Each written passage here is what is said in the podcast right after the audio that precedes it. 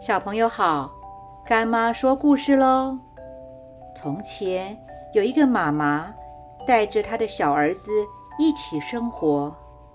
小时候，只要妈妈去哪儿，小儿子一定会跟在妈妈的后面，哪怕是妈妈在逛女生衣服的时候，小儿子也要跟。无论是去哪儿，妈妈都愿意让小儿子跟着。从来都没有不高兴。小儿子是个好奇宝宝，看到什么都要问。妈妈每次也都很有耐心地告诉小儿子。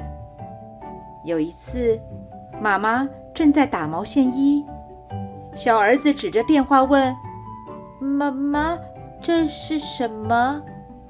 于是，妈妈放下手中的毛线，跟小儿子说。这是电话。电话，电话可以做什么用呢？电话是两个人可以不用见面就可以一起谈事情、问问题、聊天用的。妈妈，那你要教我怎么用电话哦。这个下午，妈妈本来想把毛线衣织好。因为要教小儿子用电话，所以只好改天再完成。时间过得好快哦，一下子二十年就过去了。小儿子长大了，妈妈也老了。每一次，妈妈希望小儿子能够陪着他出门走走的时候，小儿子。总是说很忙不方便。有一天，妈妈看到小儿子在玩手机，于是就问小儿子：“你在玩什么啊？”小儿子说：“我在打游戏。”能不能教妈妈怎么玩啊？哎呀，我现在在忙了，没空，不要烦我了。人家的游戏差点被你打断了。我们常常讲要孝顺父母。什么是孝顺呢？孝顺啊，就是要听爸爸妈妈的话，做个好孩子。孝顺是帮爸爸妈妈做家事。